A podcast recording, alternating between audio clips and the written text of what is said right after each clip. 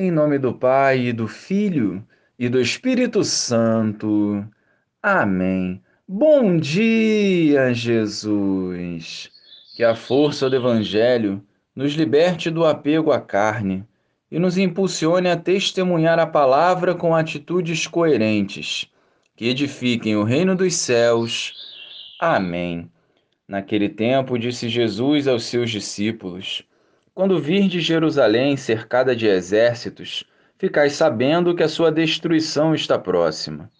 Então, os que estiverem na Judéia devem fugir para as montanhas. Os que estiverem no meio da cidade devem afastar-se. Os que estiverem no campo não entrem na cidade, pois esses dias são de vingança, para que se cumpra tudo o que dizem as Escrituras. Infelizes das mulheres grávidas e daquelas que estiverem amamentando naqueles dias, pois haverá uma grande calamidade na terra e ira contra este povo. Serão mortos pela espada e levados presos para todas as nações.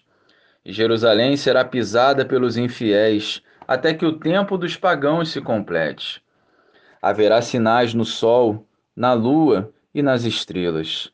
Na terra, as nações ficarão angustiadas, com pavor do barulho do mar e das ondas.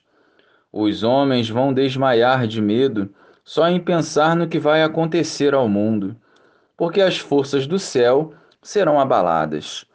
Então, eles verão o Filho do Homem vindo numa nuvem com grande poder e glória.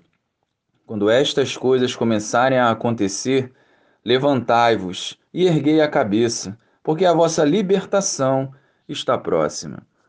Louvado seja o nosso Senhor Jesus Cristo, para sempre seja louvado.